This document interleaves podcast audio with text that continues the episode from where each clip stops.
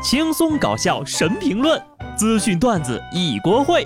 不得不说，开讲了。Hello，听众朋友们，大家好，这里是有趣的。不得不说，我是机智的小布。这两天呢，某大公司负债一点九七万亿人民币的消息引发了关注。由于这个数字呢已经大到过于抽象，有网友啊就干脆把这个数字呢换算成了通俗一点的例子，比如说爽子的日薪是二百零八万，想要达到一点九七万亿，这同学呀需要工作九十四万七千一百一十五点三八天，大概也就是两千五百九十五年。也就是说呀，爽子呢得从周朝开始全年无休的干活儿。终于轮到爽子从周朝开始打工还债了，也得亏是人家。要是换算成咱们呢，负债这么多，估计得从南方古猿刚走出东非大裂谷的时候开始打工。哪怕你一天能挣一个亿，也需要一点九万天，也就是说呀，五十二年才能够。看来呀，以后适合做计量单位的不再是爽了，而是爽年。算了算了啊，这些都不是我该操心的事情。毕竟呢，有钱人的心思你别猜，反正你也猜不明白。上海的李女士为了健身减肥，向健身公司支付了六十三万多块，购买了多达七百四十七节健身私教课。这课程呀，一度安排到了二零三四年。而她大部分呢是通过贷款支付的。买了课之后，月薪八千的李女士每月需要还贷三到四万。还款压力让她不堪重负。去年八月份呢，李女士被诊断出患有肝血管瘤，医生建议呢避免剧烈的运动。李女士就起诉了健身公司，要求退还课程费用五十六万块。法院一审判决啊，这个健身公司退还李女士的课程费十九万余元。一个敢坑，一个敢买，一般人顶多也就买一年的健身房课程吧，这直接买到了二零三四年。先不说啊，您能不能坚持锻炼十多年？您都不怕这健身房半年之后就关门大吉了吗？想想前几天我们聊那个啊老阿姨训教练的视频，突然我就有点怀疑这个李女士是真的想健身，还是想谈一场不分手的恋爱？你到底是花钱买的课，还是花钱买教练？哈，还真是个问题。不得不说，用八千块钱的月薪贷款了六十三万的款啊，就是为了健身。咱有这个钱凑个房子的首付，它不香吗？这年头呀，健身房和托尼店的套路真的是越来越多了。所以说呢，健身不如健脑，脑子不好呀，就不要上街了。徐州一男子边玩手机边骑车，直接撞上了路边隔离花坛里的电线杆，人和车呀都重重的摔倒在地。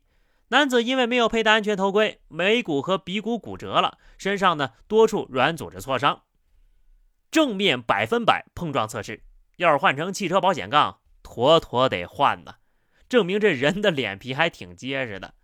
一只手开车，你觉得是直线行驶，其实往往是跑偏了，就跟人走路一样，不看路，你以为是直线，实际上并不是。只能说呀，还好是一根电线杆，要是撞上车呀，可就不是骨折这么简单喽。同样的迷之操作也发生在另外一位摩托车车主上。中山一小区地下车库啊，有一辆摩托车起火了，车主慌乱之下，竟然直接用嘴试图吹灭火。见火势越发的猛烈，车主赶紧把车拖到防火卷帘门下，并通知了保安。保安呢，把灭火器交给男子，并用消防栓的水把这个火呀给扑灭了。显然是个没看过《火影忍者》的男人，封住火的好吧？再没常识，你也知道水克火吧？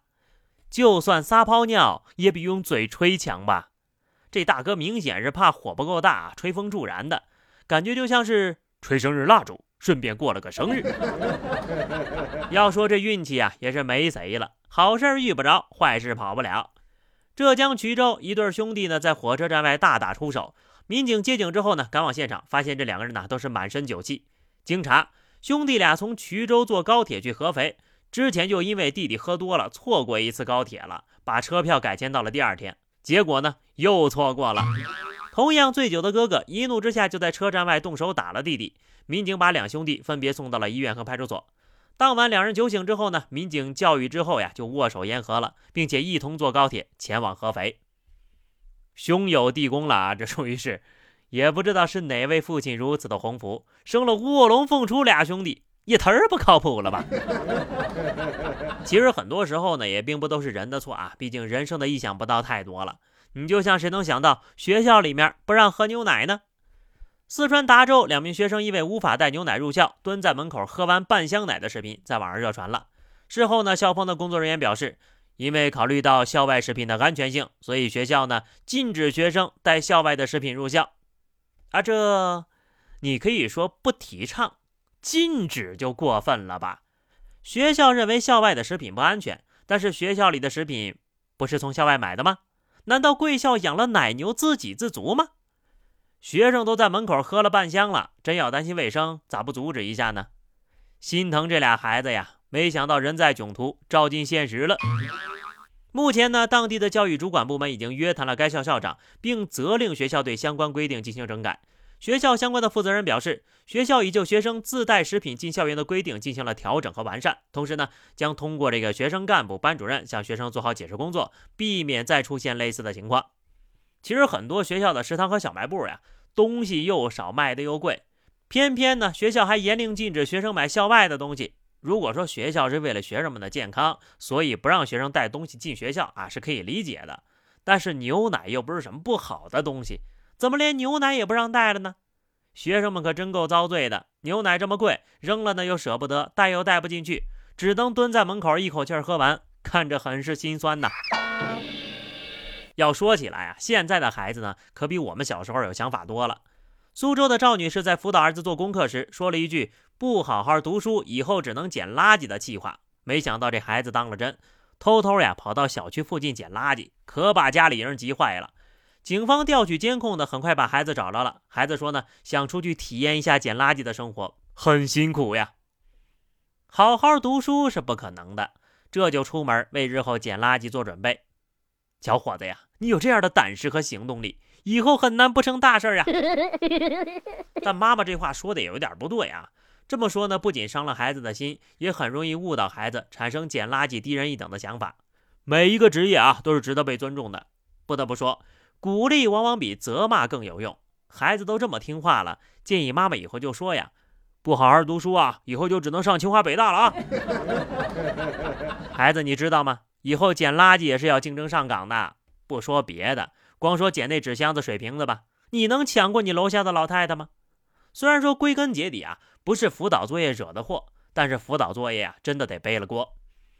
说有一位爸爸因为辅导孩子做作业被气到下巴脱臼，大晚上郁闷就医的一幕，引发了网友关注。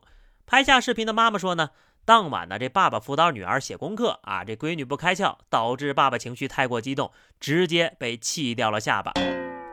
我只听说过怒发冲冠的哈，气掉下巴还真是头一回见。原来那动画片里的惊掉下巴是真的哈，艺术果然还是来源于生活呀。别人家的小棉袄都是很温暖的，这位父亲的小棉袄竟然漏了风。以前的父母呢是养孩防老，现在的父母呀，怕是气得活不到老了。给孩子辅导了作业之后，才知道学校的老师是有多么不容易呀。好了，那么以上就是本期节目的全部内容。关注微信公众号 DJ 小布或者加入 QQ 群二零六五三二七九二零六五三二七九，来和小布聊聊人生吧。下期不得不说，我们不见不散，拜拜。